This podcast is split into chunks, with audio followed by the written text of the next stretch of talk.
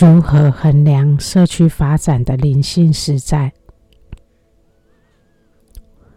在发展社区时，我们说要先阅读社区的实在，然后根据实际状况设定成长的目标与定定计划。若我们将实在分为两部分来看，在外在的管理结构上，我们以社区活动的数量。作为进步的衡量，这是一种可看见的社区活力。在内在灵性成长方面，我们该如何来衡量灵性活力呢？用哪些衡量来作为天国在人间建构的灵性展现程度呢？这里就让我们来探讨这个问题。我们以如洗课程来看。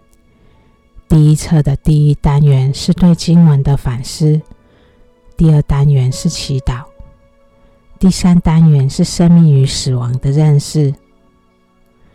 这其中内容的安排，告诉着我们灵性发展的要素。我们需要进入上帝话语，开始认识上帝话语的含义，理解后要去实践。才能真正理解上帝话语的含义。这是对上帝知识的追求，有上帝知识与对知识的理解做基础，我们才能在话语的引导中进入那灵性实在。祈祷是爱上帝，但是在我们还不能感觉到上帝的爱，祈祷。就成了培养对他爱的饥渴的方式。我们学习什么是蒙上帝悦纳的祈祷。我们用自己祈祷的声音去感觉与激发心对上帝的渴慕。我们也学习看见什么是上帝的确认，从确认去认识上帝如何回应我们的祷告。因为常常看见确认，我们看见了上帝真相，理解他如何满足我们的需求，也因此认识他如何爱我们。从事情发生的方式，理解上帝安排事情的特质与他做事的特质。祈祷、默思与确认。是我们培养灵性感知的方式，也是我们培养对上帝的爱的方式。第三单元是对生命与死亡的认识，其中也包括对灵魂的认识。我们借着认识灵魂的生命，而认识什么是永恒。相对的，那肉体生命，因为是短暂即逝的。我们因此理解生命与死亡的另一层含义。相对于永恒的灵性生命，肉体生命代表的是死亡。灵性生命才是人类要追求的真正生命。我们也因此理解今生的目的，认识自己与认识上帝。也履行自己在有形世界的属灵职责，服务于推动人类的神圣文明。这是属灵职责的履行。自然推动的方式要依据真理，所以这又回到第一单元的读经文与对经文的反思，第二单元的祈祷、默思与确认。这三单元构成了灵性生活方式的培养与进入灵性实在、洞悉灵性实在的基础。所以，第一册的学习，我们培养的不仅仅是将属灵的功课开始放在生活中，使读经、反思、祈祷、默思成为生活的习惯。若掌握其精神原则，我们是可以感觉内在也开始在变化的。越多的反思与调整自己，越多的看见祈祷、牧师、上帝话语对我们这心的改变起的作用，我们就开始在认识那灵性实在，并活在那灵性实在中。这些要素都是灵性感知的培养，这些要素也就成为我们作为个人生命成长与社区发展的灵性实在衡量要素，也是我们在社区成长要不断看见其晋升的指标。灵性品质的提升，包括对上帝之事的更多理解，对上帝的爱更炽热，良好品性的展现，这些都是使主的光辉显现的方式。灵性品质的提升，也意味着更多主来的光辉照亮世界。我们的心田有了这些显现，才能呈现上帝国土的生机，也才能看见那生机带来的永恒。这都是要用洞察力去衡量的。随着灵性品质的提升与潜能的开发，我们仿佛。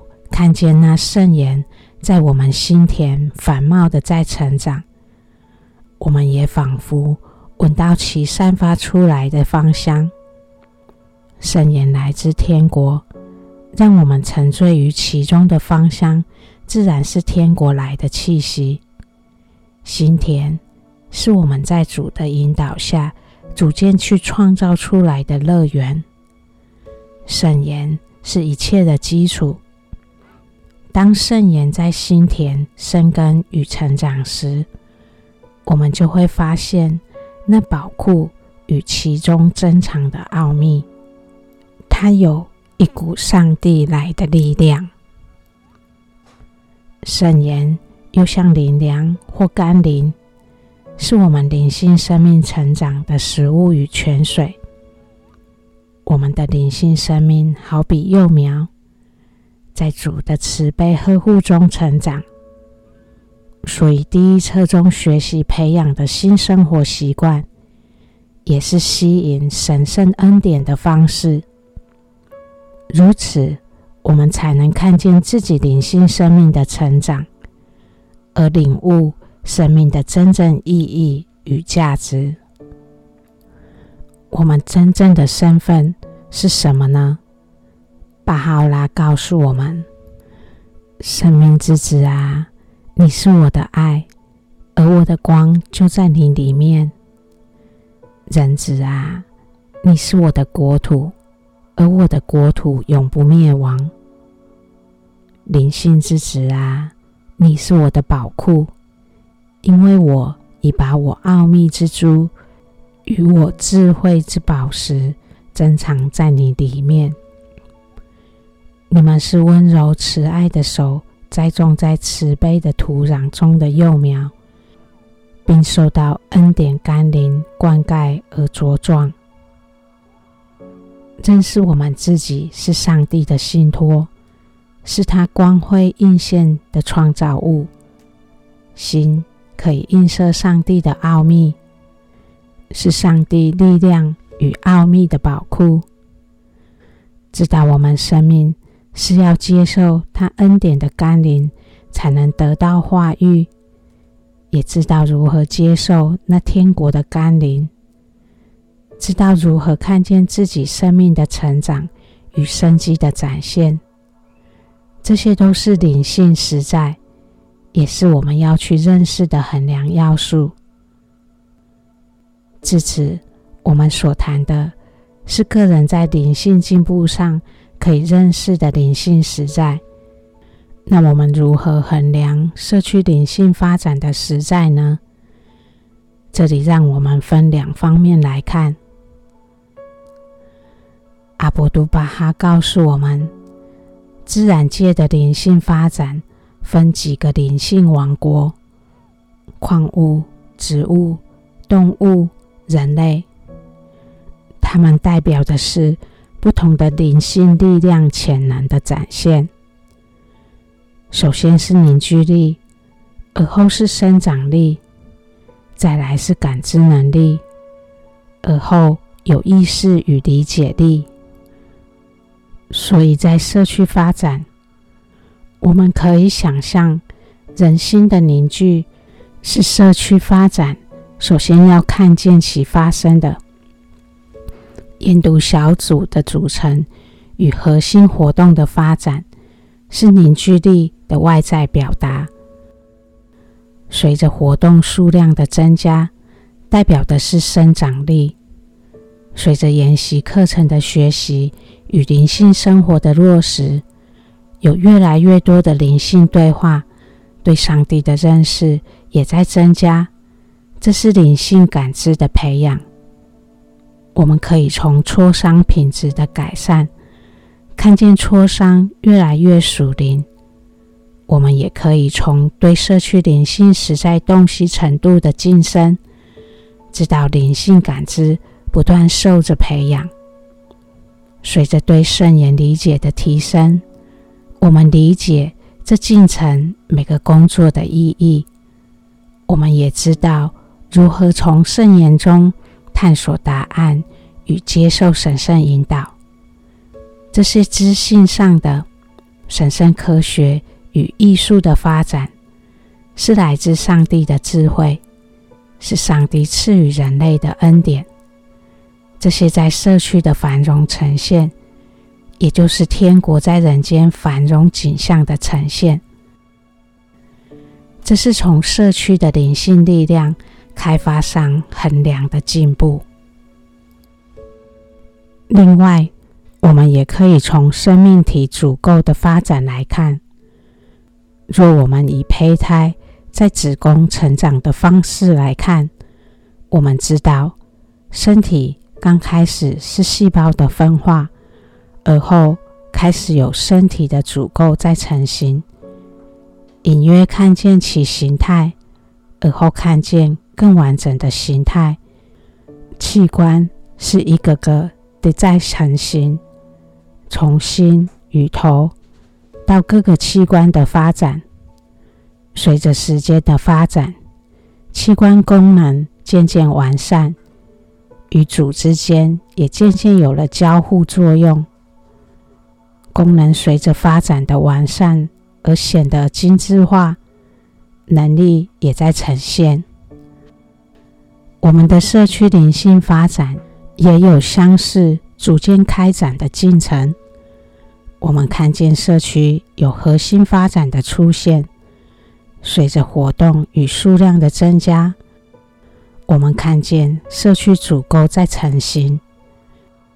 随着学习的增加，能力的培养，每个组构团体的功能也在发展。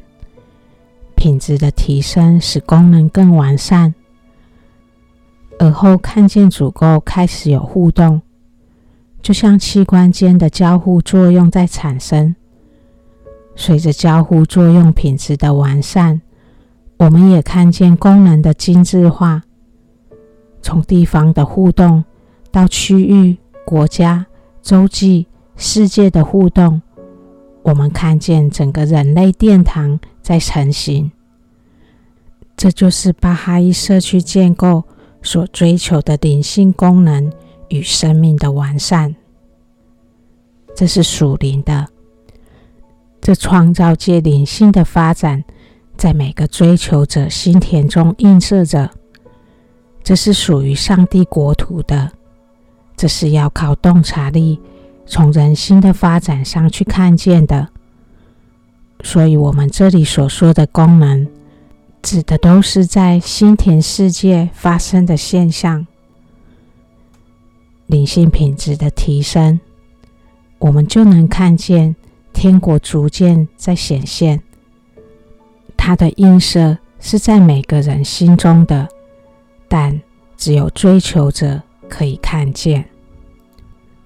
从磋商的品质提升与研读小组。理解的晋升，我们看见上帝知识更多的展现，看见灵性情谊在强化，看见上帝的爱在追求者心中凝聚，成为团结的力量。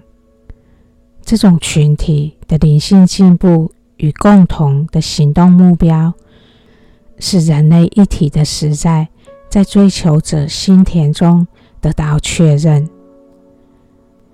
有上帝之思、上帝之爱、上帝的样式的一体确认，这是神圣一体在地上的展现。当我们这样看个人灵性发展与人类群体的灵性发展，我们就更能看见自己居住的社区灵性实在。我们知道生命是如何发展的。会经历哪些阶段？从这些知识，我们就知道自己或社区的下一个需要培养的目标，尝试着找到培养的方式，我们就能不断在个人与社区中看见进步。所以，释放信仰力量与社区建构与发展。就是一连串的个人与群体学习，在不断的设定目标与行动中，看见一个物质与灵性同时发展的繁荣社区在呈现，